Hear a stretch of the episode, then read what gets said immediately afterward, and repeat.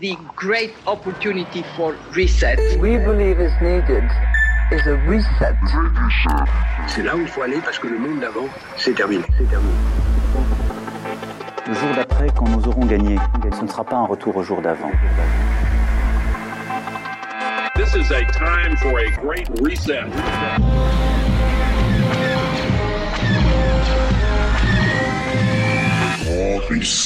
Le grand ménage. Chers amis auditeurs, bonjour, bienvenue pour cette nouvelle émission de ERFM. Alors oui, c'est une émission de radio en couleur, c'est un peu la spécificité de cette euh, nouvelle formule que nous avons lancée à l'initiative d'Alain Soral, qui est présent parmi nous. Alain, bonsoir. Bonsoir à tous. Nous sommes également en présence de Xavier Poussard, le directeur de la rédaction de Faits et Documents. Bonsoir à tous. Également de Yann Purdom, directeur de l'antenne de RFM. Bonsoir.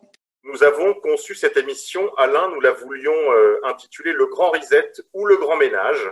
Ce sera une série de plusieurs émissions qui se feront suite et qui seront un petit peu éditées au fil de l'eau entre maintenant et le printemps prochain. Et vous avez voulu concevoir ces émissions, euh, je dirais, de manière assez euh, thématique pour que nous puissions faire le tour de la question. C'est vraiment l'objet de, de cette émission, ce sera de faire le tour de la question du Grand Reset. Alors, à cette occasion, nous inviterons également d'autres euh, épées de la dissidence. Euh, je me réserve les noms pour l'instant, mais euh, nous vous réservons quelques surprises. Nous allons faire le tour de cette question d'abord en faisant une sorte de préhistoire du Grand Reset. C'est le thème de ce soir. Et puis, nous ferons le tour thématique de ce Grand Reset avec différents sujets, différentes thématiques comme Big Tech, Big Pharma, évidemment, nous parlerons du Covid. Et puis, nous parlerons aussi des perspectives que nous promet ce Grand Reset. Alors, Alain Soral, à tout seigneur, tout honneur, j'aurais euh, envie, avant de vous interroger, de vous demander, vous, qu'est-ce que vous avez euh, identifié comme euh, événement annonciateur de ce que on appelle désormais le Grand Reset? Quels événements pouvez nous mettre sur la piste de ce qui est en train de se produire? Bah, je peux déjà rappeler qu'en 2011, j'ai sorti un bouquin qui s'appelait Comprendre l'Empire et dont le sous-titre était Demain la gouvernance globale ou la révolte des nations. Et on est quand même bien dans cette séquence qui en fait euh, s'appelle le nouvel ordre mondial. Le nouvel ordre mondial euh, avance et ce qu'on peut remarquer, c'est que comme toujours d'ailleurs les phénomènes historiques, ça euh, avance lentement et puis à un moment donné, il y a ce qu'on appelle le saut qualitatif, quoi, le bon. Et là, il semblerait que, à partir d'une situation qui évoluait ou qui pourrissait selon la façon dont on la juge euh, depuis quand même euh, euh, longtemps, enfin au moins depuis la crise des subprimes, depuis 2008, ça pourrissait, ça avançait lentement. On avait des signes comme quoi la crise structurelle, puisque là on va parler surtout d'économie et de finances, s'aggravait. On disait bon bah ça tient encore, ça tient encore, ça tient encore. Parce que moi, je pensais en gros que, ça pèterait vers 2012. Hein. Il y avait une espèce d'année symbolique qui était 2012, que j'avais sorti mon bouquin en 2011. Et puis ça a traîné, traîné. Je, me posais même la question à un moment donné, je disais même à Jovanovic, finalement, tous les jours, on annonce que ça va péter, puis ça fait quand même depuis 2008 que ça tient. Et puis à un moment donné, il s'est passé quelque chose là qu'on est en train de vivre, hein, et qui est arrivé évidemment euh, de, de, manière un peu euh, euh, masquée, hein, c'est-à-dire ça s'est appelé la crise, la grande crise du Covid. Mais il est évident pour moi que ce qu'il faut comprendre par le grand reset, c'est le moment où le nouvel ordre mondial qu'on appelait euh, la mondialisation et qu'on nous présentait au départ comme une mondialisation heureuse, heureuse, nécessaire, rationnelle, inéluctable au sens italien, au sens de main qu'on voit bien. Aujourd'hui, on est en train de nous l'imposer de force non plus par une stratégie de séduction ou de persuasion, mais par une, stratégie de peur, de terreur. Ça serait comme ça qu'il faudrait poser l'objet. Alors après, si on veut avoir des dates euh, importantes, si je veux faire une présentation un peu plus historique, rappelez-vous qu'en 1992, je crois, Fukuyama avait sorti un bouquin qui s'appelait La fin de l'histoire et le dernier homme.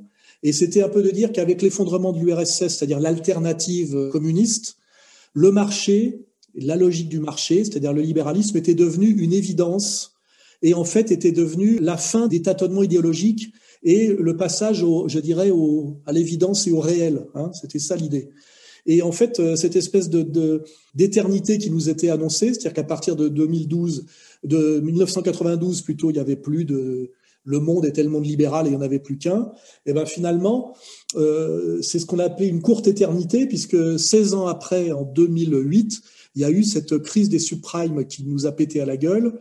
Et là, bah, il faudra qu'on insiste là-dessus. On a nos spécialistes qui étaient en fait la preuve que l'économie libérale, qui, faute d'adversaires, était devenue entre-temps dérégulée déréglementé mondial, hein, c'est-à-dire le marché s'était étendu et avait fait tomber toutes les barrières qui limitaient sa toute puissance. Et ben, avec cette marche en avant et cette extension, se sont aussi exacerbées ces contradictions internes, parce qu'en fait, ce que l'effondrement de l'URSS a masqué, c'est que l'URSS est tombé du fait de ses contradictions internes. Le socialisme réel s'est effondré du fait de ses contradictions internes, mais ça n'a pas pourtant aboli les contradictions internes, on va dire, du capitalisme, hein, pour être un, peu marxiste. Et en 2008, elles nous ont quand même pété à la gueule.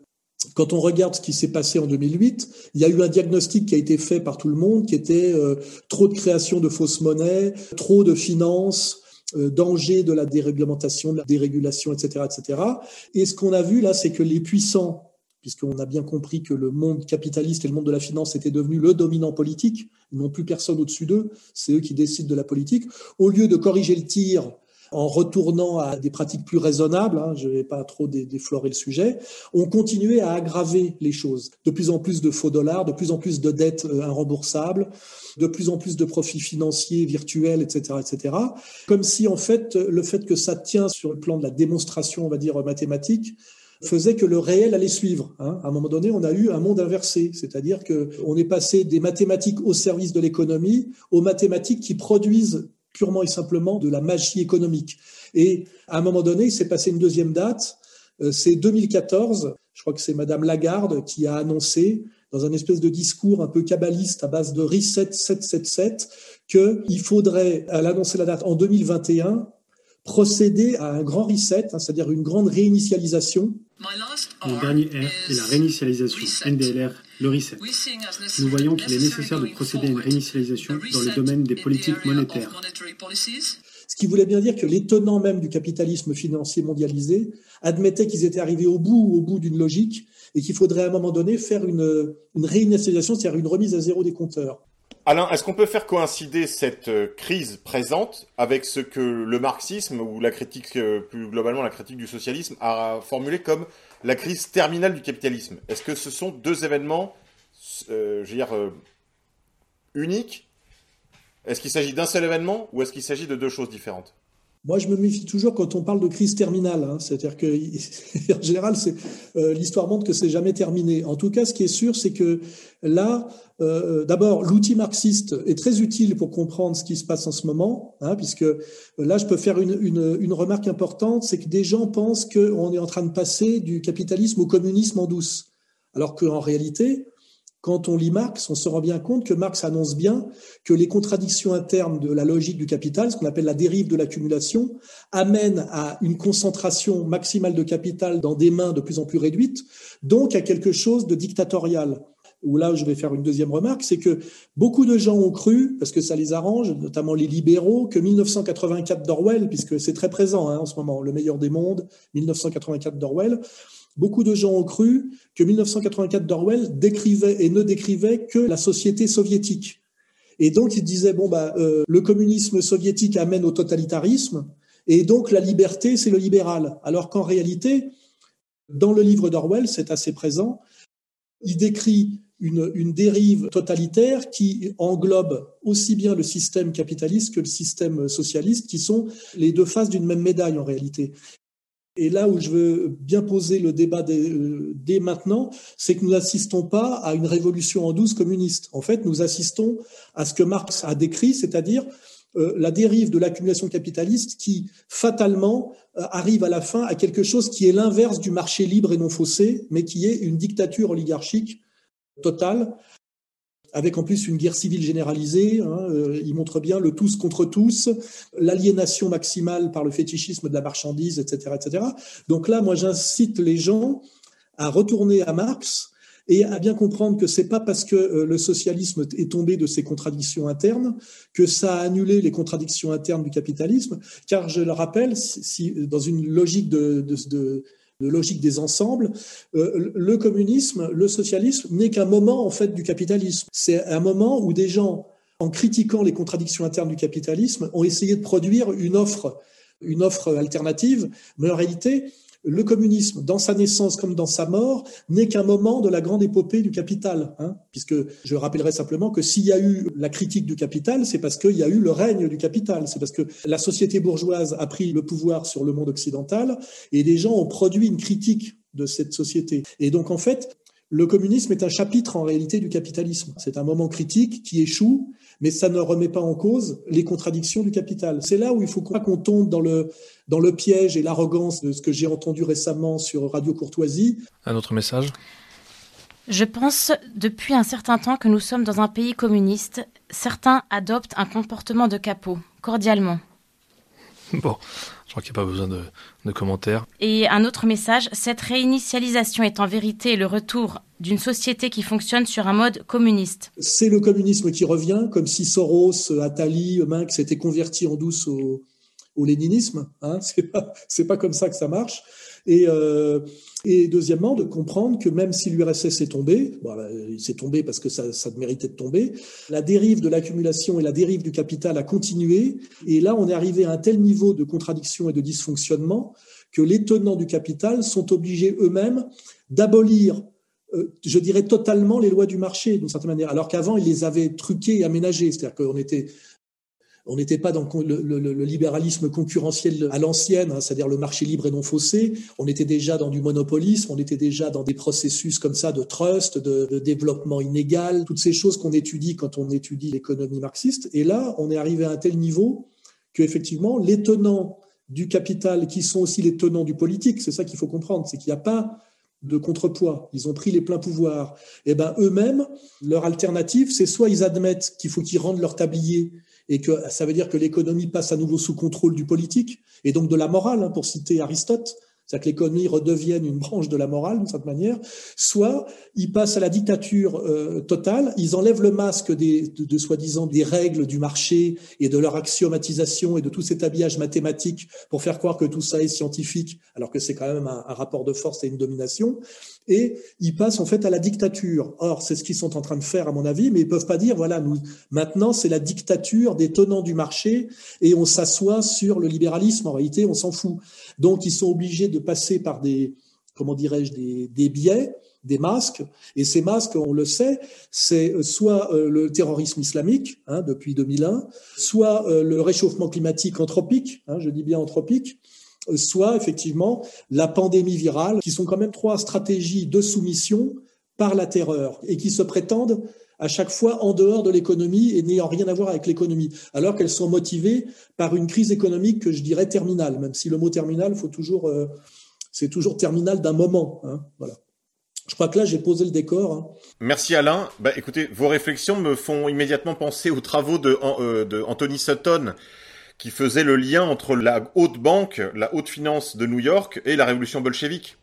On a l'impression qu'au-delà de cette dichotomie, de cette séparation, de cette opposition qui a traversé tout le XXe siècle, il y a une sorte de lieu où se fait une certaine unité, c'est ce qui m'amènerait à la question pour Xavier Poussard.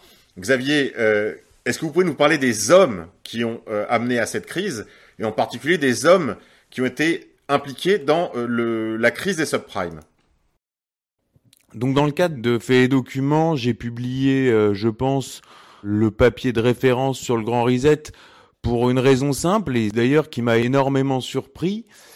C'est que ce Grand Reset a été publié, c'est un livre. Alors aucun média mainstream n'avait évidemment fait le travail de faire ne serait-ce qu'un écho. Le Figaro a fait un tout petit écho lors de l'annonce du Grand Reset en juin, mais euh, n'a pas mentionné le livre, euh, ni le Monde, ni les gros médias anglo-saxons, et y compris les blogs, je dirais, alternatifs, n'avaient pas fait ce travail de simplement lire le livre et d'en extraire les citations marquantes. Donc, euh, je dois dire que Fait Document a, en exclusivité mondiale, publié les meilleures feuilles du livre Le Grand Reset publié par le Forum économique mondial de Davos.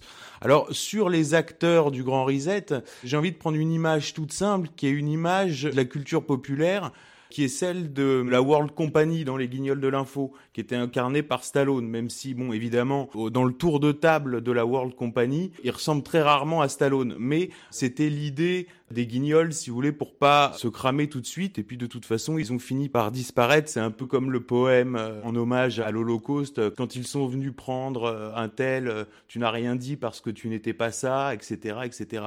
Et donc finalement, ils ont été emportés eux aussi et ils ont disparu. Mais leur image était excellente, cette image de la World Company, c'est-à-dire la compagnie mondiale, la multinationale, à la fois bancaire, pharmaceutique, médiatique, et puis aujourd'hui au niveau de l'Internet. Là, ce sont, euh, je dirais, les quatre piliers et il ne faut pas se tromper. C'est à la fois la banque qui est au-dessus, je dirais, des grosses sociétés informatiques et en même temps, c'est les grosses sociétés informatiques qui fournissent aujourd'hui l'outil de contrôle à la banque. Hein. C'est le rôle du logiciel d'intelligence artificielle euh, Aladdin chez BlackRock qui a succédé en quelque sorte à Goldman Sachs. C'était Goldman Sachs pendant la crise de 2008 et aujourd'hui on voit que BlackRock qui déjà avait eu un rôle important dans la crise de 2008 a pris encore plus le pouvoir à l'occasion de la crise du coronavirus puisque euh, Yann reviendra dessus toutes ces préconisations qui sont la monnaie hélicoptère, la nouvelle euh, théorie monétaire qui sont en fait euh, le débridage intégral de la planche à billets ont été appliquées et, de fait BlackRock a pris le contrôle des banques centrales ou du moins de la réserve fédérale américaine puisqu'en vérité les anciens présidents de banques centrales sont cooptés à BlackRock, enfin c'est une structure complètement consanguine. Alors je voudrais insister sur un point à propos de cette euh, World Company et je la comparerais à un iceberg en fait. Si vous voulez, les médias mainstream regardent ce qu'il y a autour de l'iceberg, décrivent ce qu'il y a autour de l'iceberg sans jamais parler de l'iceberg. Ce qu'on appelle les complotistes ou conspirationnistes sont ceux qui regardent l'iceberg. Or, cet iceberg a une particularité, c'est qu'il a des propriétés inverses à celles d'un iceberg normal. L'iceberg normal, sa partie immergée est beaucoup plus importante que sa partie émergée. Et là, c'est l'inverse. C'est-à-dire que quand on regarde l'iceberg, il est très important avec des tas de fondations, des tas de banques, des tas de sociétés, des tas de young leaders, etc. Et puis quand on regarde la partie qu'on voit jamais, et en fait, elle est extrêmement, extrêmement, extrêmement, extrêmement réduite. Alors là, au niveau du Grand Reset, bon, on voit très bien les acteurs qui sont en avant, c'est-à-dire le Forum économique mondial, Bill Gates ou le Prince Charles, la Fondation Rockefeller. Donc ça, ils appartiennent à la partie émergée et on voit jamais donc la partie immergée qui est ce qu'on a découvert, et je le dis de façon euh, très simple, grâce à Donald Trump, et aujourd'hui même les journalistes les plus anti-Trump le reconnaissent. J'ai lu le livre de Fabricio Calvi qui s'appelle Un parrain à la Maison Blanche, qui est un livre sur les relations entre Trump et la mafia, qui est vraiment un livre à charge, et qui dit très simplement, Epstein pensait que c'était Trump qui l'avait balancé à la police de Palm Beach. Les avocats ont bien expliqué que toute la documentation relative à Epstein avait été déchiffrée par Trump pour les avocats des victimes, et toute cette documentation documentation nous révèle cette partie immergée de cet iceberg qui tente de se maintenir au pouvoir, alors que je le dis, il pensait avoir pris le contrôle après euh, la chute de l'URSS, justement, c'était la fameuse fable du monde unipolaire. La Chine était rentrée dans l'OMC et l'idée derrière qu'ils allaient être euh, absorbé par le marché et que avec le marché viendrait derrière la démocratie de marché et donc le libéralisme y compris politique. Finalement, les Chinois ont fait une prise de judo, ils ont retourné les contraintes qu'on leur imposait pour finalement euh, battre l'adversaire. Bon là, c'est vraiment on est sur le plan économique, mais il y a aussi des revers géopolitiques, il y a des grosses figures, des porte-drapeaux de cette organisation euh, que certains appellent mafia. Moi, je pense pas que ce soit une mafia. La World Company, ce n'est pas une mafia parce qu'une mafia n'est pas nécessairement génératrice d'insécurité. Je m'explique, on est beaucoup plus en sécurité, par exemple, à Naples ou en Sicile que dans n'importe quelle ville de France.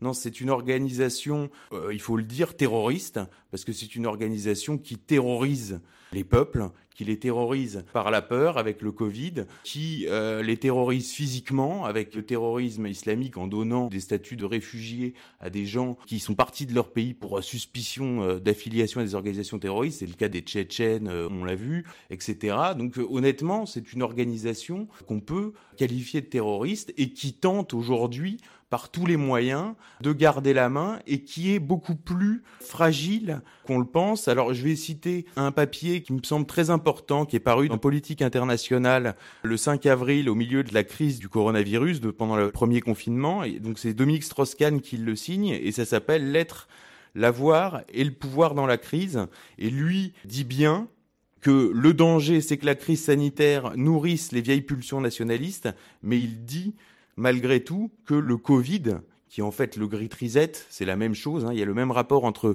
Covid et Great Reset qu'entre 11 septembre et guerre en Irak, c'est-à-dire un événement dont le récit officiel est très contestable, avec une réponse qui est apportée qui est encore plus contestable, et la relation entre les deux est loin d'être euh, évidente, voire même euh, absurde. Et tous les gens d'ailleurs qui pointe l'absurdité de la causalité prétendue entre les deux événements sont taxés de conspirationnistes et évidemment évacués du débat public. Et donc Dominique Strauss-Kahn nous dit le coronavirus, c'est une occasion inespérée de reprendre les rênes. Ça veut bien dire qu'ils étaient en train de perdre les rênes. Et il dit ce choc, nous l'avons, et il conclut son papier en expliquant beaucoup dépendra de l'élection de novembre aux États-Unis. Et il dit il ne saurait y avoir d'armistice encore moins de libération. Il s'agit d'un effort de guerre de long terme. Voilà, donc en fait, ces gens-là nous déclarent la guerre. Je le dis, c'est une organisation terroriste. Euh, c'est pas une mafia, c'est vraiment une organisation terroriste. Et ils n'ont fait qu'aggraver leur processus de destruction depuis 2008. Merci Xavier pour ces éclaircissements. Euh, ce, cette euh, image de l'iceberg que vous avez employée me fait penser à cette plaisanterie de Serge Gainsbourg qui a coulé le Titanic, iceberg, encore un juif. Euh, voilà, il y a, un peu de ça quand même. Alors, on va donner la parole maintenant à notre directeur de l'antenne de RFM, Yann Purdom, euh, concernant bah, la situation présente. Alors, Yann, vous, vous êtes plutôt versé dans les questions financières et bancaires, les questions monétaires. J'ai envie de vous poser, parce que je, moi je suis beaucoup moins initié dans ces matières que vous, une question toute simple. Où est-ce que nous en sommes aujourd'hui en 2020, Yann?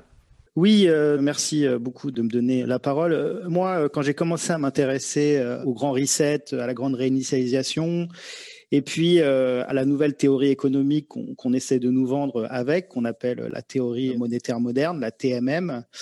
Quand je me suis un peu intéressé à tout ça, j'ai vu énormément de similitudes, si vous voulez, avec ce qu'on a connu par le passé.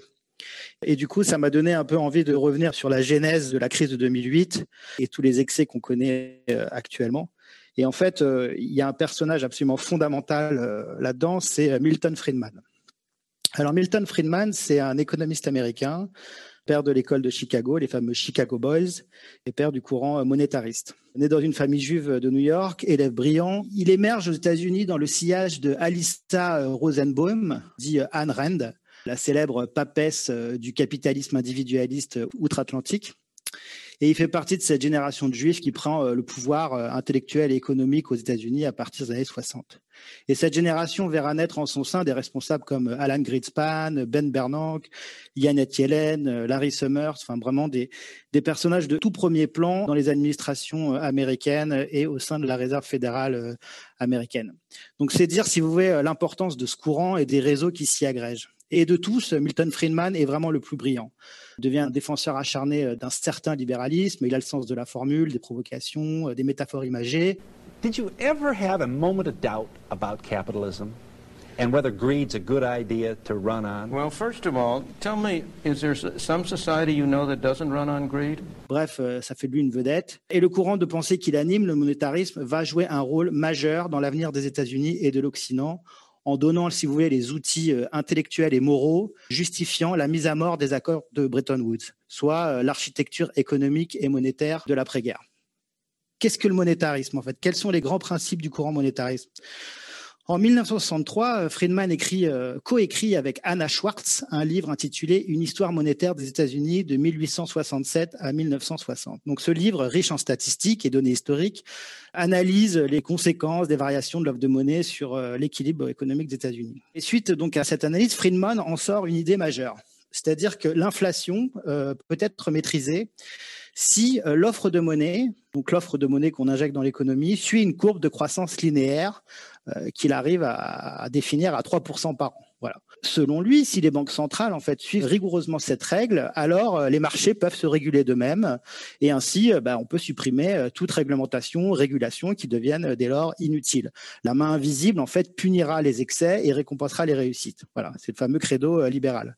Et donc dans ce monde-là, adieu les taux de change fixes et la convertibilité en or. Euh, les monnaies suivent la loi de l'offre et la demande et leur prix est fixé sur le marché d'échange.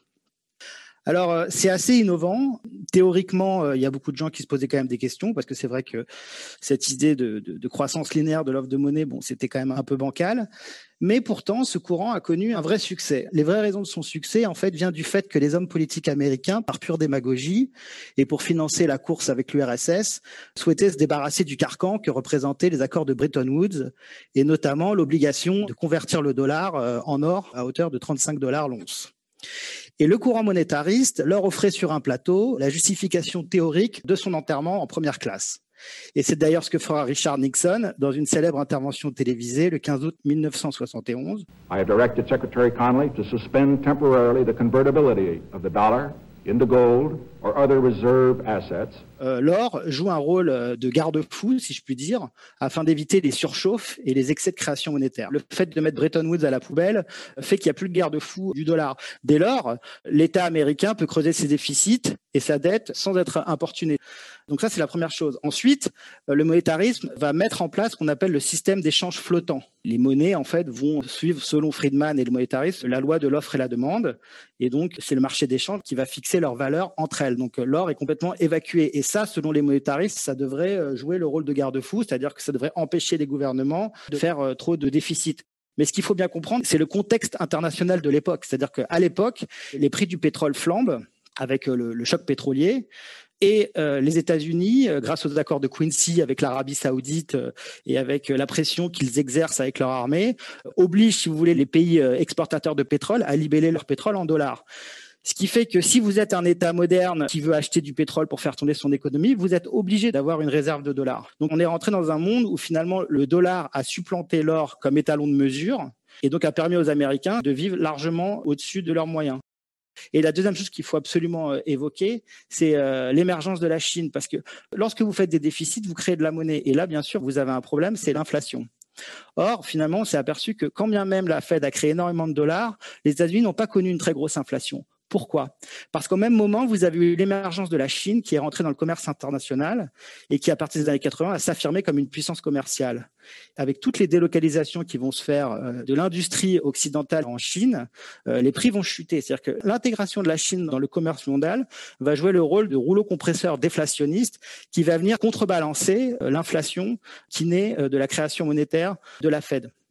Et il y a un autre euh, facteur dont il faut parler, c'est l'immigration massive qui permet une déflation sur tout ce qui n'est pas délocalisable. Donc si vous faites l'addition de ces trois phénomènes, pétrodollar, libre-échange et immigration massive, on se rend compte que la Fed, en fait, se retrouve dans une situation où elle peut générer une création monétaire comme on n'en aura jamais vu euh, par les passés. Et c'est à partir de ce moment-là qu'on rentre véritablement dans le règne de l'argent dette, une dette créée à partir de rien, simplement la vague promesse d'un remboursement euh, futur. Yann, merci. Je crois que c'est clair. Ça explique en partie l'inflation euh, absolument délirante de la masse monétaire, en particulier de la, du dollar, mais pas seulement. On a vu ces dernières années que la Banque centrale européenne n'était pas en reste. Quelques commentaires, messieurs, sur les dernières euh, remarques euh, de Yann. Alain, Xavier? Oui, alors sur l'exposé d'Yann qui est très intéressant, je voudrais juste deux trois précisions. Alors, il mentionnait Ayn Rand le livre, c'est La grève ou La révolte d'Atlas qui était traduit en français euh, je crois, 20 ans après sa sortie aux États-Unis, et qui est devenu donc avec 20 ans de retard le livre de chevet, si on veut, de toute la technostructure, euh, comme dirait Chirac, euh, française. Ce qui explique euh, le macronisme qui arrive avec 25 ans de retard par rapport au monde anglo-saxon, etc. Première remarque. Deuxième remarque, sur les banques centrales, on est rentré dans quelque chose de complètement fou depuis 2008, ce qu'on appelle les taux d'intérêt négatifs. Ça veut dire qu'en fait, les banques centrales payent les banques pour leur donner de l'argent, qui, elles, se font payer, puisque là, les taux d'intérêt, quand elles, les banques reprêtent aux particuliers ou aux entreprises, là, sont plus du tout négatifs. Hein, donc déjà, on est dans une relation qui est extrêmement bizarre, et en retour, comme la monnaie est extrêmement incertaine, les banques payent en retour les banques centrales pour déposer leur argent en dépôt.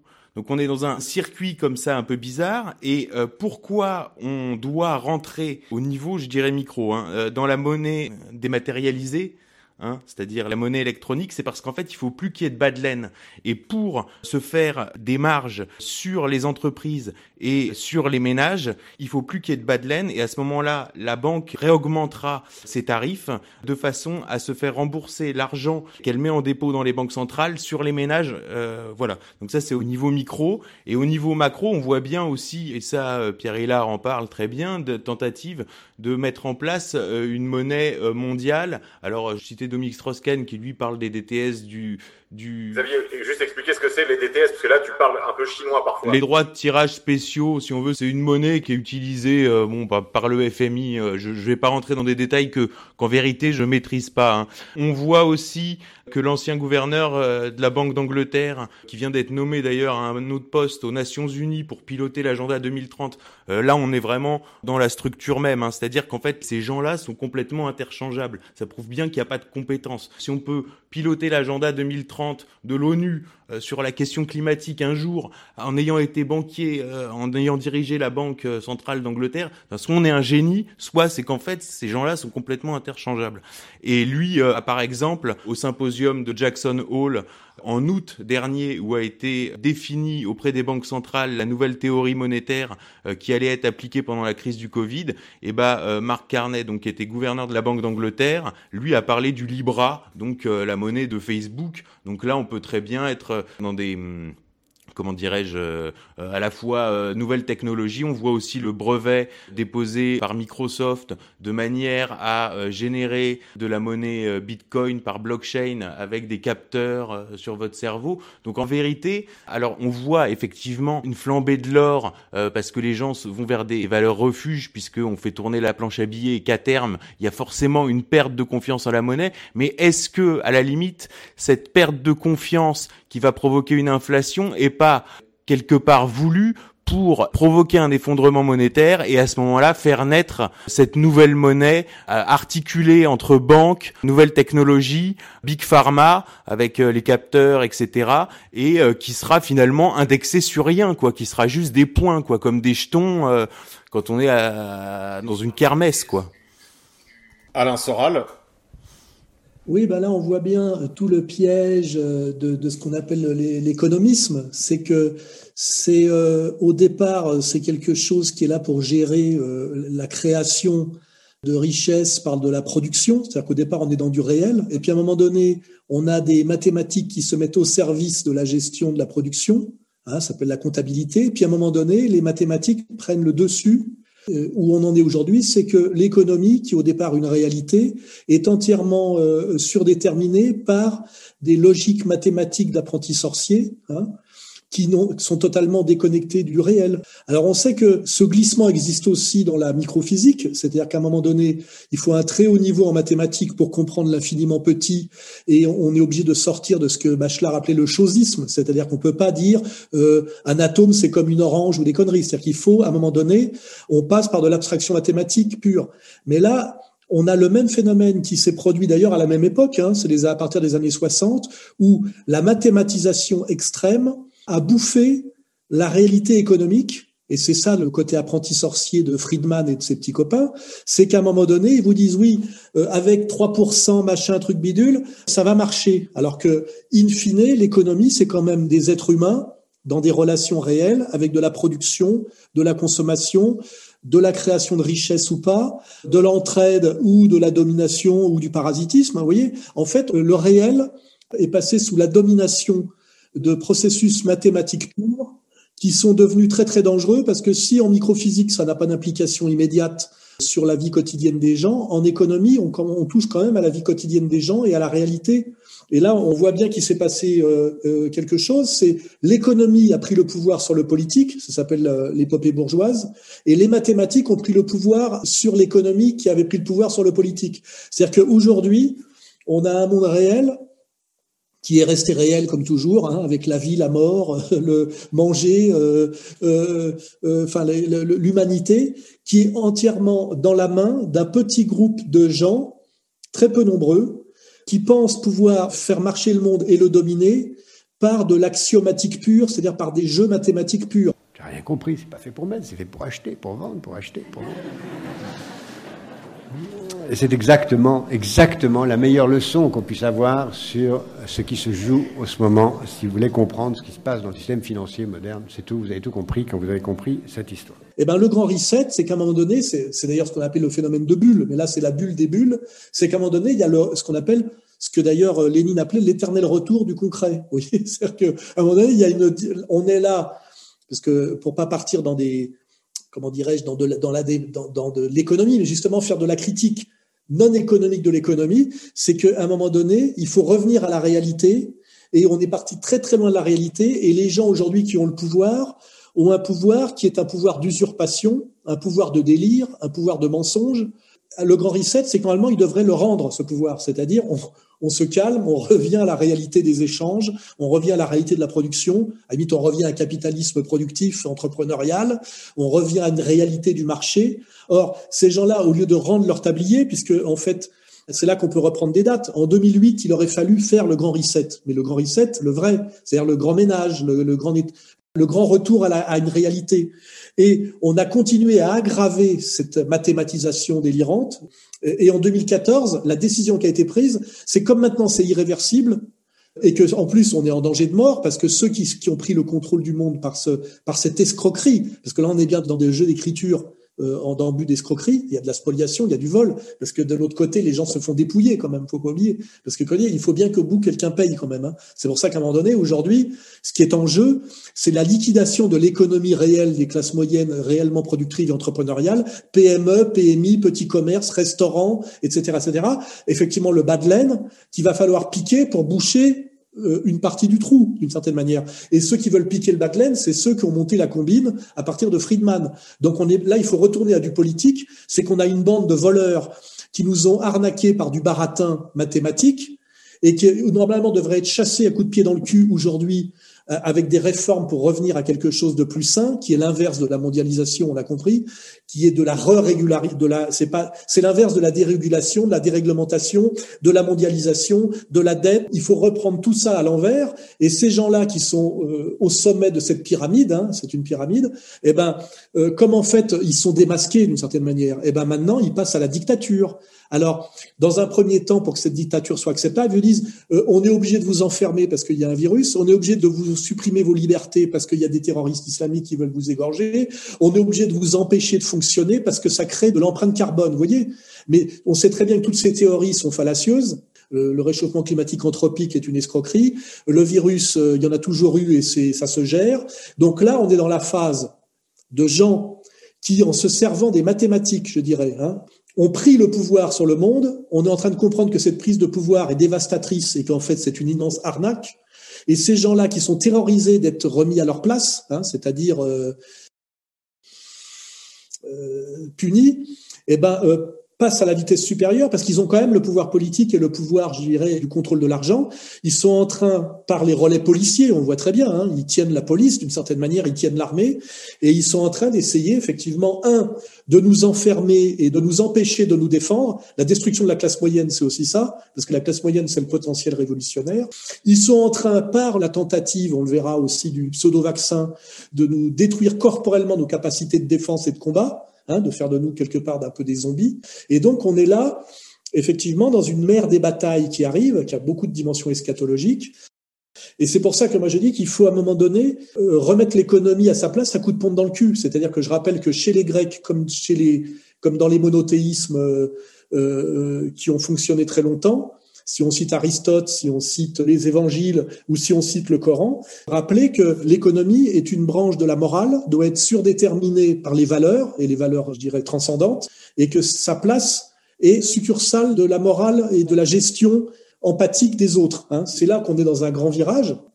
C'est que ce qui est remis en cause, effectivement, c'est tout justement cet économisme. Hein. Et, et moi, ce que je dis, c'est qu'on ne peut pas corriger l'économie par de l'économie la cage dans laquelle on doit remettre la bête sauvage, hein, c'est comme ça que l'appelait Hegel, ne peut pas être faite de la même matière que la bête. Vous voyez ce que je veux dire? C'est-à-dire que on a un problème là justement de philosophie. C'est pour ça qu'à un moment donné, il faut il faut botter le cul de l'économiste avec de la philosophie et dire euh, c'est bien gentil tout ça, mais c'est une épopée historique, c'est une histoire effectivement euh, qui arrive un peu à son terme et euh, de même qu'on a dit, euh, on a pu critiquer les grands récits, ce qu'on appelle les grands récits, hein, les monothéismes, les révolutions, etc. L'épopée libérale est aussi un grand récit, hein, et c'est celui qui a tenu le plus longtemps parce qu'il était le plus habile et, le plus euh, déguisé en, je dirais, en sérieux mathématique. Il était soi-disant le moins idéologique, et ça aussi c'est une énorme arnaque et d'ailleurs c'est toute l'arnaque de l'économiste dont on parlait tout à l'heure, c'est de dire toujours, voilà, en fonction de calculs mathématiques, la marche à suivre est celle-là, et c'est une démarche scientifique. Dès lors qu'on est dans des rapports humains, la science devient une science humaine, hein, c'est-à-dire une science molle qui n'a rien à voir avec la science dure. Et en dernière instance, c'est toujours des rapports de force. Et en dernière instance, il y a toujours un, concept qui, enfin, ce qui est plus qu'un concept, hein, qui est une réalité, c'est la notion de travail. C'est qu'à un moment donné, il y a le monde ne fonctionne parce qu'il y a des gens qui travaillent, parce que malheureusement, on n'est pas dans le jardin d'Éden, hein, et, et qu'il y a des gens qui travaillent, qui participent à l'effort collectif, et puis il y a des gens qui spolient, et puis il y a des gens qui exploitent. Et à un moment donné, on revient à des fondamentaux assez, assez simples, c'est qu'on a aujourd'hui au sommet de la pyramide de, de, pouvoir mondial des gens qui sont des parasites et des spoliateurs, qui nous mentent à coups de mathématiques, mais ça commence à ne plus marcher, et qui cherchent aujourd'hui à se maintenir par tous les moyens. Le programme du Grand Reset, c'est-à-dire le, bouquin de Schwab, énonce tous les moyens par lesquels ils vont essayer de se maintenir. Et comme le disait tout à l'heure notre camarade euh, Xavier, en réalité, ce sont, ils sont très peu nombreux ils sont vieux, faut pas oublier. Hein, ce sont un petit groupe de kakoshim. Il faut regarder leur gueule, la gueule de Soros et ces gens-là, et leurs enfants, puisque là on est sur une aristocratie inversée, mais qui a joué le, même rôle. Leurs enfants sont des petits marquis dégénérés. Il faut voir la différence entre les fils des uns par rapport à leur père, père et fils Biden, vous voyez, mais aussi père et fils euh, Enthoven. Le fils Soros, c'est un. Faut aller sur l'Instagram du fils de Soros. Donc en fait, on a on a des oligarques kakoshim délirants diabolique, avec des rejetons qui sont totalement dégénérés et servis par des gens qui sont soit des imbéciles, soit des corrompus, soit des lâches. Ce monde ne peut pas marcher encore très longtemps comme ça. Donc de toute façon, le grand reset, on va y avoir droit, mais euh, c'est pas. Euh, il vaudrait mieux que ce soit pas celui qui nous prépare. Et je vois pas comment celui qui nous prépare peut durer longtemps, parce que il y a une, il y a, il y a, il y a comment dirais-je, une phrase qui dit très bien les choses. C'est on peut mentir tout le temps à très peu de gens, on peut mentir quelque temps à tout le monde, on peut pas mentir tout le temps à tout le monde. Voilà, c'est à peu près ça. Xavier Poussard, euh, juste une remarque avant que tu prennes la parole, Xavier. Oui, bah, toutes les remarques que vous faites là sur les mathématiques, pour ceux qui veulent illustrer ces propos, vous pouvez aller regarder le très bon film des années 90, je pense, ça s'intitule Pi. Pi comme le symbole mathématique, hein, Pi. Vous y trouverez beaucoup des choses que Alain a dites euh, ce soir, je crois, de manière bien illustrée. Ensuite, euh, bah, vous avez parlé des, des Kakoshim, il y a bien sûr euh, les Soros, mais aussi le Schwab, qui apparaît euh, de plus en plus régulièrement avec un costume de méchant de Star Wars. On dirait vraiment un méchant de film, Xavier. Oui, alors Schwab, c'est assez drôle comme personnage d'avoir mis ce type bon, qui est un économiste allemand, qui a organisé dans les années 70 ce forum de Davos, qui a souvent fait rire parce que c'est les gens qui faisaient la morale sur l'écologie alors qu'ils arrivaient tous en avion, enfin, presque un peu démodé. Euh, je signale quand même que le dernier forum de Davos a été quand même euh, historique euh, parce qu'il y a eu la menace de Soros qui est bien expliqué que dans un contexte particulier, révolutionnaire ou très particulier, Trump pourrait pas être réélu et puis Trump qui a encore une fois déclaré la guerre aux mondialistes. Alors ensuite, mettre Klaus Schwab en avant, c'est quand même étonnant parce qu'il parle anglais avec l'accent allemand, quoi. Maintenant est un moment historique de notre temps. Pas seulement pour combattre le coronavirus, mais aussi pour remodeler le système. En conclusion, nous avons besoin d'un Great Reset. On dirait vraiment, ouais, c'est ça, on est dans Star Wars, quoi. C'est, c'est hallucinant. Alors, sur l'expression Grit Reset, j'ai fait des recherches complémentaires depuis mon article pour voir avec des bases de données assez poussées, pour voir quand remontait cette expression. Et effectivement, elle remonte euh, à la crise de 2008 et on la voit apparaître dans des, dans des rapports d'analyse de banques dès le début de l'année 2008, euh, je crois, de Citibank. Et ensuite, le terme si vous voulez, repris dans un premier livre qui est signé par un géographe new-yorkais de l'université Columbia qui s'appelle Richard Florida.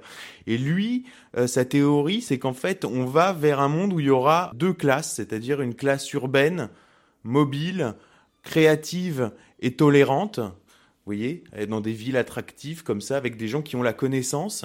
Et puis en fait, il y a les ploucs, il y a tout le reste, quoi. Et eux, à la limite, ils peuvent disparaître.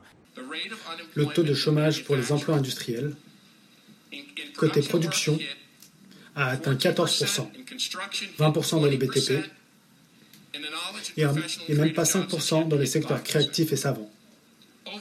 Dans la prochaine décennie, nous créerons 7,5 millions d'emplois dans les secteurs savants et créatifs. Et ces secteurs représenteront déjà la moitié du volume salarial du pays. Ces emplois sont la locomotive économique de notre ère. Et si vous voulez, c'est exactement la pensée de Laurent Alexandre. Euh, et c'est très intéressant, Laurent Alexandre, parce qu'il succède à Attali dans la page euh, des éditoriaux de l'Express. Et lui, c'est celui qui assume, justement, c'est plus inclusif, quoi. C'est-à-dire que vous êtes des merdes. Et il le dit quand il passe à Alix, à, Polytechnique, d'ailleurs, qu'un type comme ça puisse être invité à Polytechnique, ça dépasse l'entendement. Il dit, mais vous êtes des hommes dieux et les autres sont des inutiles. Les dieux, vous qui maîtrisez, contrôlez, managerez les technologies NBIC, les technologies transhumanistes, et les inutiles, les gens moins favorisés, qui auront du mal dans le monde compliqué dans lequel nous rentrons. Et en fait, c'est ça le grand reset, c'est de dire, au bout d'un moment, mathématiquement, on n'a plus besoin de vous vous devez disparaître. Et là, on voit, je, parlais d'organisation terroriste tout à l'heure, enfin, il y a quand même une vraie déclaration de guerre à l'humanité. Et ça, elle est officielle, elle est écrite. C'est sidérant. C'est absolument sidérant, mais euh, on est face à cette bête. Et encore une fois, là, je vais prendre une comparaison par rapport à la chasse. Le gibier est jamais plus dangereux que quand il est touché, agonisant et sur le point de mourir. Et en fait, on est face à cette bête-là qui est en train de mourir et qui, dans son agonie, euh, donne des énormes coups de griffe et essaye de tuer. Et voilà en face de quoi on est. Donc je dis surtout aux gens qui nous écoutent de pas avoir peur, de bien comprendre face à quoi ils sont, de pas surestimer l'adversaire, parce que comme le disait Alain, il le rappelait, euh, c'est effectivement euh, une bande de Kakoshim, on est sur du 80-50 euh, de moyenne d'âge. D'ailleurs, la plupart sont morts, je crois que Brzezinski est mort, Rockefeller est mort, les enfants effectivement sont des dégénérés, il reste Kissinger, et puis plus on va dans les générations qui suivent, moins il y a de qualité. Et puis il y a une reproduction. Là, on voit Blinken, qui est nommé euh, secrétaire d'État, il me semble, de l'administration Biden. C'est le fils, euh, non, c'est le gendre de Samuel Pizarre, qui était déjà le conseiller de euh, Giscard. Enfin, vous voyez, on est dans un truc qui est complètement de reproduction par le sang, sans aucune légitimité, parce que l'ancienne génération, à la limite, qui était arrivée, euh, je dirais, à son apogée avec euh, le monde unipolaire et la fin de l'histoire en 1990, c'était des gens qui, si vous voulez, étaient issus quand même de la Seconde Guerre mondiale. C'est-à-dire, ils avaient un vécu, malgré tout, ils avaient un vécu. Or là, c'est des gens qui, il faut voir euh, Nicolas Begruen qui se prétend être le successeur de Soros. Enfin, en plus, ces gens-là ont des Instagram, si vous voulez. Ces gens-là existent, ils ont des identités, ils ont des Instagram. Vous allez sur leurs Instagram, vous regardez leur vie. Mais enfin, vous êtes effondrés. Ils sont effondrant de nullité, quoi. Donc, euh, je dis aux gens euh, de vraiment garder l'espoir et de continuer à travailler, de continuer à travailler sur tout ça. Vous vous levez le matin, vous travaillez, même si on vous empêche de travailler, bah, vous travaillez. Et puis, et puis, ils tiendront pas longtemps, voilà. Xavier, merci. On va donner la parole quelques instants à, Yann Purdom, directeur de l'antenne de RFM. Yann oui, oui, oui. Bah, vous parliez euh, tout à l'heure euh, de Davos, là, ce club millionnaire euh, d'où est partie en fait cette idée du grand reset. Ce qui est intéressant, en fait, je pense, c'est que, comme je l'ai expliqué, donc la création monétaire là qu'on a vécue euh, nous fait passer de crise en crise. Donc, il y a eu la crise de la bulle Internet.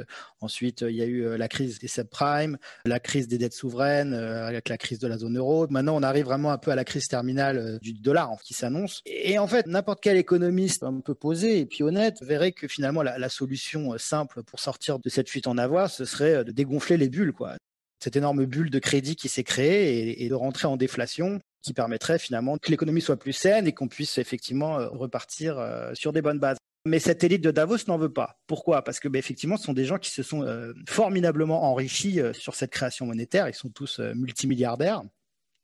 Et donc, bien sûr, une déflation pour eux, bah, c'est une division par 10 de leur richesse. Donc, je ne pense pas que ce soit une option possible pour eux. Et donc, euh, ce sont quand même des gens lucides et pragmatiques. Et bon, ils sentent bien quand même que politiquement, la situation est plus tenable. Hein. Il y a eu euh, l'élection de Trump, le Brexit, le mouvement des Gilets jaunes qui ont fait quand même l'effet d'un électrochoc. Dès lors, euh, ben, un peu comme dans les années 70, quand il a fallu tuer Bretton Woods, ben, ils réfléchissent à un nouveau cadre, un nouveau paradigme, en fait, qui pourrait donner du sens à la situation. Lorsqu'on parle de l'économie, euh, il faut bien entendre que l'économie, c'est vraiment la science euh, de la justification des inégalités et de l'injustice. Et donc c'est là, si vous voulez, qu'arrive cette fameuse théorie monétaire moderne qui nous est vendue avec euh, le Great Reset et qui va jouer justement ce rôle, un peu le rôle qu'avait joué le monétarisme dans les années 70 pour permettre finalement de changer de paradigme.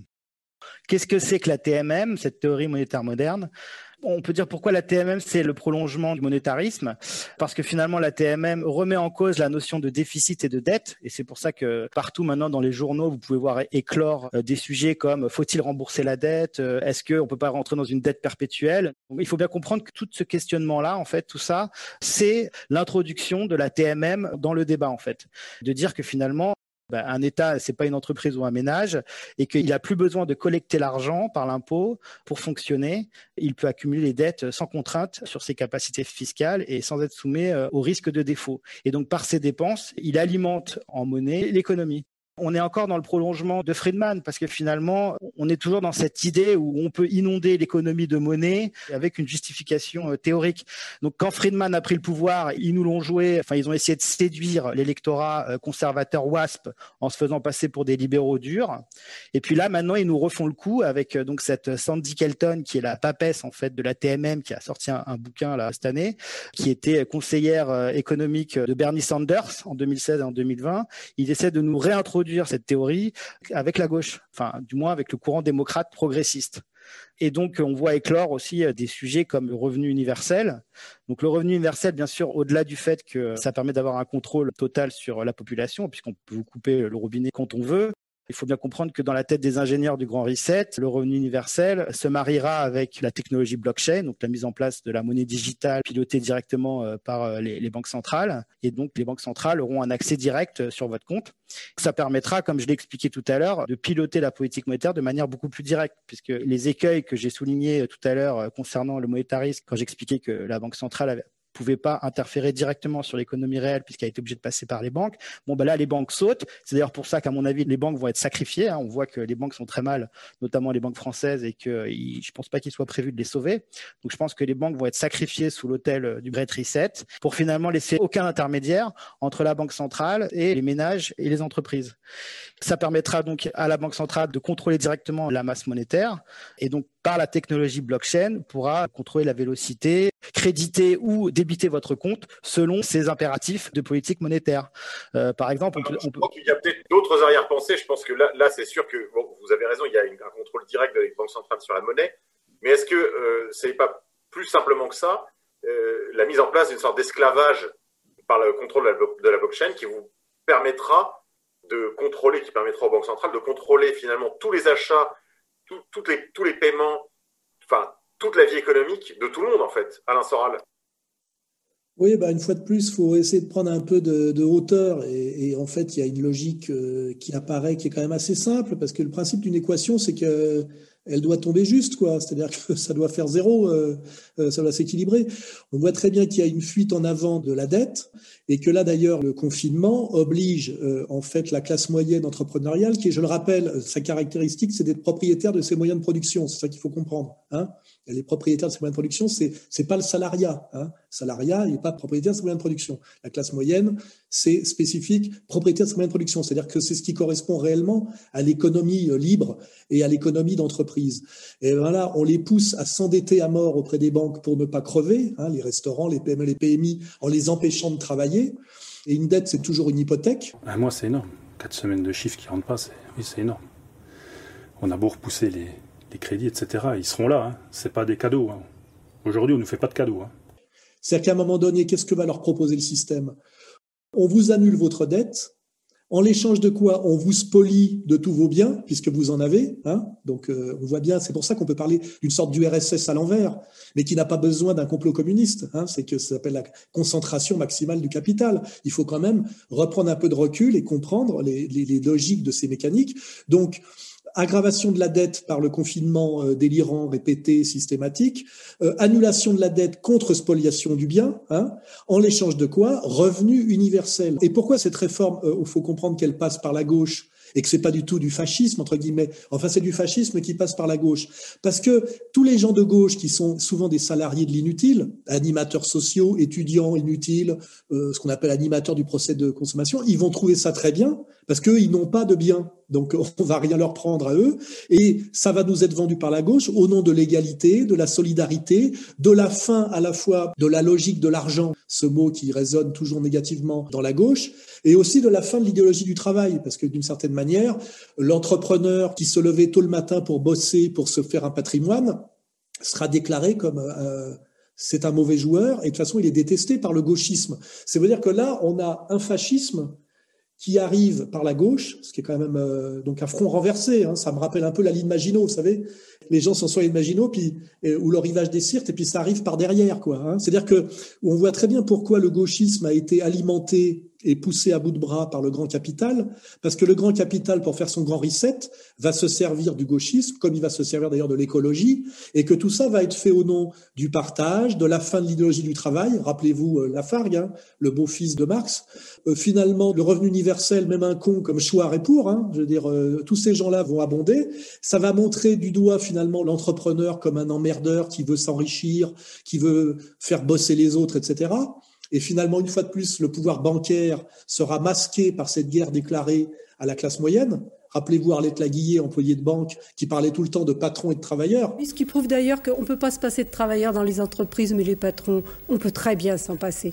Il n'y avait jamais le mot banquier dans l'histoire, alors qu'il y a très longtemps que le capitalisme et euh, le capitalisme bancaire a pris le pouvoir sur le capitalisme entrepreneurial. Hein. C'est l'enjeu d'ailleurs du fascisme. Hein. C'est l'enjeu des années 30, hein, de savoir euh, qui va gagner cette guerre entre bourgeoisie entrepreneuriale et bourgeoisie bancaire. C'est ça l'histoire des années 30, quand on veut bien l'étudier sans passer par le, catéchisme officiel.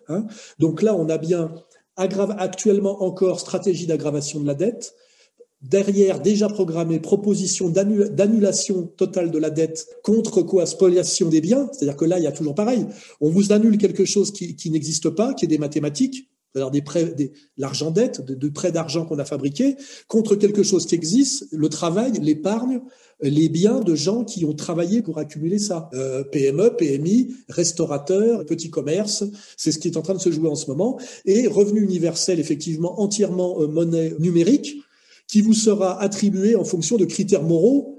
Euh, on vous dit comme les Chinois, euh, mais les Chinois, euh, ils sont pas partie prenante hein, dans l'histoire. Les logiciels qui sont déjà en place pour gérer tout ça sont israéliens, hein, je me rappelle. Et ça sera pas la technologie chinoise. Les Chinois, c'est un monde, c'est pas le nôtre. Là, on parle quand même du monde occidental et surtout de l'Europe qui va être le dindon de la farce de tout ça. Donc aujourd'hui, on a une guerre à mort qui est engagée contre en fait la classe révolutionnaire, qui est la classe moyenne. Et c'est ce qu'on appelle une guerre préventive. Rappelez-vous que la guerre préventive, c'est Esther, c'est déjà dans l'Ancien Testament, et c'est aussi Kouchner, hein, les French doctors, la nécessité de l'ingérence humanitaire, voyez? Le devoir d'ingérence, puis le droit d'ingérence. Et en fait, ce qui est en train d'être mené en ce moment, c'est pour ça que moi je dis qu'il faut prendre de la hauteur sur l'économie. L'économie, c'est pour les couillons. Hein. Moi, je fais de la philosophie et je fais de la, je fais de la critique de l'économie politique. On est en train de déclarer une guerre préventive à la classe moyenne, parce que la classe moyenne et la classe révolutionnaire, et c'est la classe qui pourrait mettre dehors euh, la bande à, Soros ou la bande à Friedman. Hein. Donc on est en train de tuer d'abord l'économie réelle, hein, c'est-à-dire qu'on est quand même toujours dans la même logique que l'économie purement virtuelle euh, incarnée par BlackRock euh, mène une guerre à mort contre l'économie réelle, puisqu'elle se nourrit, il faut pas oublier. Hein. Il y a un braquage hein, derrière les habillages mathématiques, il y a quand même réellement une spoliation. Il y a un vol, il y a des gens qui sont de plus en plus pauvres, des entrepreneurs qui font faillite dans les cinq ans, et puis des entités financières qui ne produisent rien et qui, à un moment donné, on maîtrise une masse de, monnaie qui leur permet d'avoir un pouvoir total par la corruption sur le politique. Il faut pas oublier quand même que, en dernière instance, tout ça est une histoire de pouvoir c'est le pouvoir de la corruption. En ce moment, il va falloir parler aussi de ce qui se passe aux États-Unis avec le coup d'État. on, on en parlera probablement dans, un autre, dans une autre édition ou dans les bonus. Xavier? Sur le revenu universel, je pense que c'est vraiment euh, quelque chose euh, de très important. Nous, à fait des documents, bon, on essaye toujours de voir les signaux faibles en regardant des documents internes euh, à certains cercles de pouvoir et, et au revenu universel qui se cache derrière ce qui s'appelle euh, l'économie du bien-être ou l'économie sociale et solidaire, enfin toute cette langue est quelque chose d'absolument central, c'est-à-dire la fin, la fin de la valeur travail. Et ça, dans l'équation, c'est au bout d'un moment qui produit quoi. Et alors on nous explique, oui, alors ça va être des robots. Enfin tout ça paraît extrêmement euh, délirant quoi. C'est des gens qui sont rationnels mathématiquement sur le papier, euh, comme le disait Alain, mais si vous voulez, la, retranscription dans le réel ne colle jamais. Et en fait, euh, le réel ne répond plus quoi.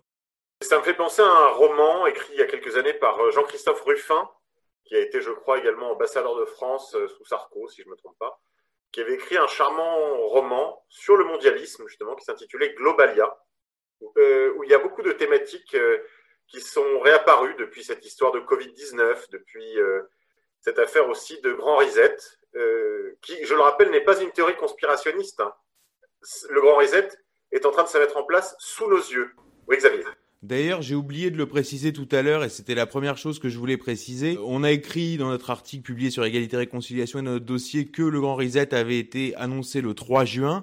Or, en faisant d'autres recherches, je suis tombé sur une une dépêche de la Deutsche Presse à Tour, c'est-à-dire la FP allemande si on veut, qui annonce justement dès le 23 janvier, c'est-à-dire lors du forum de Davos, il n'y a pas encore de pandémie mondiale, il n'y a encore rien, personne n'a encore euh, entendu parler euh, du Covid, c'est-à-dire pour l'instant c'est quelque chose de purement chinois. Et bah dès le 23 janvier, qui est déjà le jour où est annoncé le programme de vaccination mondiale, hein, le 23 janvier, c'est-à-dire on est euh, trois mois avant le premier confinement ils annoncent le grand reset et ils annoncent le programme de vaccination mondiale autre chose, et pour revenir sur euh, l'histoire de numérologie de Christine Lagarde, en fait, j'ai compris en voyant euh, cette dépêche que la date du 3 juin avait été choisie pour quelle raison Parce que dans leur numérologie euh, à deux balles, ça donne 6663 3 x 6, 666. Et voilà. Et c'est pour ça que ça a été annoncé le 3 juin, aussi, aussi bêtement. Donc en même temps, on est dans quelque chose d'infantile, quoi. C'est minable. C'est ça qui me... Je veux vraiment insister là-dessus parce que je vois beaucoup dans les commentaires des gens qui sont désespérés. Par exemple, je vois le cuistot euh, de la télévision euh, étoilée basque. Bon, bah lui, par exemple, quand j'écoute ses interventions médiatiques... Monsieur Etchebest. Voilà, on a toujours l'impression qu'il fait tout, mais pourquoi, alors que j'ai tout fait, le, le, le gouvernement m'autorise pas à ouvrir? Ben oui, on a tout fait. On, comme de bons élèves, on a fait tout ce qu'on nous a demandé pour arriver à quoi? À une fermeture. Donc euh, c'est génial. Tu vois, donc il y a quand même beaucoup de gens. Alors peut-être qu'il fait ça parce qu'il est à la télé et que bon, il, a des contrats aussi, je sais pas. Mais bon, je pense malgré tout que beaucoup de gens n'ont pas encore conscience de la chose et ceux qui ont pris conscience sont confrontés à des gens qui eux n'ont pas pris conscience. Et bon, il faut quand même garder, euh, être pessimiste euh, dans l'analyse et optimiste dans l'action. Et je pense que ça, c'est absolument central et comprendre que nos adversaires sont dans des opérations de guerre psychologique. Alain? Oui, euh, important de, quand on voit le côté un peu guignolesque de tout ça, revoir sur Internet, puisque tout ça est accessible sur Internet. Alors je précise déjà que le Grand Reset n'est pas un délire complotiste, puisque c'est un livre hein, qui s'appelle Covid-19, le Grand Reset, qui est euh, co-signé par Schwab et qui est même traduit en français. Donc en fait, c'est un programme avec un agenda Donc, de dire que c'est un complot, c'est juste un mensonge de l'oligarchie et des médias qui travaillent pour eux. Mais en fait, il n'y a pas de discussion là-dessus, puisque c'est un programme avec un agenda et vous pouvez l'acheter d'abord en anglais et même maintenant traduit en français sur Amazon. Hein, voilà. Donc, euh, et vous le lisez et puis vous verrez que tout est bien dedans. Hein. Alors après, ce qui est marrant, c'est que je suis retourné voir la vidéo de Lagarde qui est sur YouTube. Il y a encore des trucs sur YouTube. Et ce qui est marrant, c'est que Christine Lagarde, qui est la patronne du FMI à ce moment-là et qui est donc à Davos, fait un, espèce de numéro de numérologie à base de 7. 7, 7, 7, le grand reset. Mon espoir et mon souhait pour 2014 sont donc qu'après ces sept années misérables, incertaines et médiocres, nous ayons sept années fortes. Et donc on se dit c'est marrant de faire de la numérologie comme ça euh, pour initier, mais c'est quand même accessible sur Internet. Donc on voit bien que là, pour ceux qui ont vu le film Pi dont tu parlais tout à l'heure, qu'il y a tout un, un, arrière-monde de numérologie kabbaliste qui peut être assez effrayant, parce qu'on voit qu'on est quand même chez des gens qu'on croit être des gens rationnels qui se servent des mathématiques, mais en fait non, les mathématiques sont surdéterminées par quelque chose de totalement ésotérique et de magique et même de ce qu'on peut appeler de diabolique. Et si vous regardez maintenant le forum de Davos qui s'appelle Forum économique mondial, hein, vous allez voir que les trois hauts qui sont dans un cercle sont reliés par un arc qui fait que ça fait 666, 666. Donc on a en permanence des gens qui s'amusent à mettre de la numérologie. On n'est pas dans le délire complotiste, c'est eux-mêmes qui mettent en scène ce genre de code, ce genre de message codé. Alors, euh, est-ce qu'ils y croient? Est-ce que ça les amuse? Mais en tout cas, chaque fois qu'on cherche ce genre de signe, ils n'arrêtent pas. Ces dingues là qui ont pris le contrôle du monde, ils n'arrêtent pas de jouer à ça. Hein, voilà. Et est-ce qu'ils rigolent tant que ça, ou est-ce que finalement on est tombé chez des gens qui sont effectivement des apprentis sorciers et qui sont, ben là, on a une logique maçonnique, hein, des gens qui en fait se déclarent profondément anti-chrétiens et sont dans une logique prométhéenne.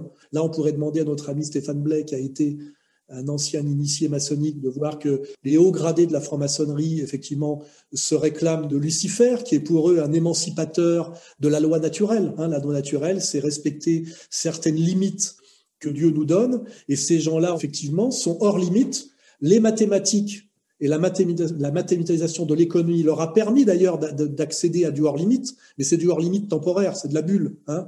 Donc on voit bien que tous ces, tous ces sujets toutes ces manières d'aborder la chose de manière très très réaliste ou de manière assez euh, euh magico-délirante euh, fusionnent aujourd'hui dans un espèce de moment là dans lequel on est, qui s'appelle le projet du Grand Reset, dont on peut faire une lecture totalement matérialiste, les contradictions de la dérive du capital, ou totalement, je dirais, religieuse, avec quelque chose qui a à voir avec l'antéchrist. Vous voyez, tout ça en ce moment converge. Hein et fait, et fait sens. Et c'est pour ça que ça peut être, euh, ça peut être assez euh, effrayant.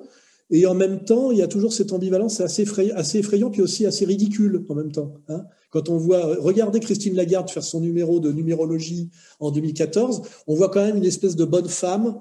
Euh, on l'imagine première de la classe, un peu vieille fille, un peu moche, avec une vie privée un peu triste, et qui d'un seul coup s'est fait un peu prendre le cerveau par des, par son psy d'une certaine manière ou par quelqu'un qu'elle consulte. Vous voyez, comme certains peuvent être dans le sadomasochisme sexuel, et on a, on a l'impression que ces gens-là sont en fait totalement perdus. Alors après, effectivement, on peut dire euh, Dieu les a abandonnés ou, ils ont abandonné Dieu, et on a des gens qui sont à la fois des dingos, des paumés, un peu des monstres, et euh, qui sont en train de nous amener à quelque chose de très très inquiétant et là, je rappellerai quand on regarde les films des années 70 euh, de science-fiction qui étaient très souvent euh, dystopiques, hein, c'est le mot à la mode, je, me rappelle de Soleil Vert, vous voyez on est un peu dans Soleil Vert. Et je vous rappelle que Soleil Vert est un film américain qui montre quoi? Qui montre l'Amérique, qui montre pas l'URSS. Hein, là, je refais encore à nouveau remarquer qu'il n'y a pas besoin de passer par le communisme, l'URSS, et que même quand on voit ce qui est devenu la Russie aujourd'hui sous Poutine, elle a renoué avec l'orthodoxie, elle a rompu totalement avec ce matérialisme soviétique, et en fait, euh, je crois qu'aujourd'hui, c'est plutôt du côté de, Cromwell qu'il faut aller voir, c'est plutôt du côté d'Amsterdam, de Londres, de New York. Hein, c'est plutôt du côté, on va dire, de l'Occident judéo-chrétien qu'il faut aller voir le problème. Notre ami Yann, tout à l'heure, nous citait les noms des, apprentis sorciers de la nouvelle économie. Je dirais qu'il n'y a pas beaucoup de catholiques là-dedans. Et ça pourrait peut-être nous amener à la transition sur Trump et l'élection américaine, sans doute. Très bien. Ben, Alain, merci beaucoup. Xavier, merci infiniment pour euh, ces échanges très riches. On se retrouvera la prochaine fois pour un nouvel épisode de Le Grand Reset ou Le Grand Ménage. toujours avec Alain Soral, Xavier Poussard de la rédaction de Faits et Documents et un invité que je me réserve de vous communiquer ultérieurement. Chers amis éditeurs, on se retrouve juste après ça pour les bonus. Et autrement, n'oubliez pas, vous pouvez nous aider. Sur le site d'égalité et réconciliation, vous avez tous les outils pour nous aider financièrement, nous soutenir. Faites-le de manière régulière, ce qui nous permet de construire dans l'avenir des projets tels que celui-ci. Chers amis auditeurs, je vous dis à la prochaine fois. C'était Monsieur K pour le Grand Reset.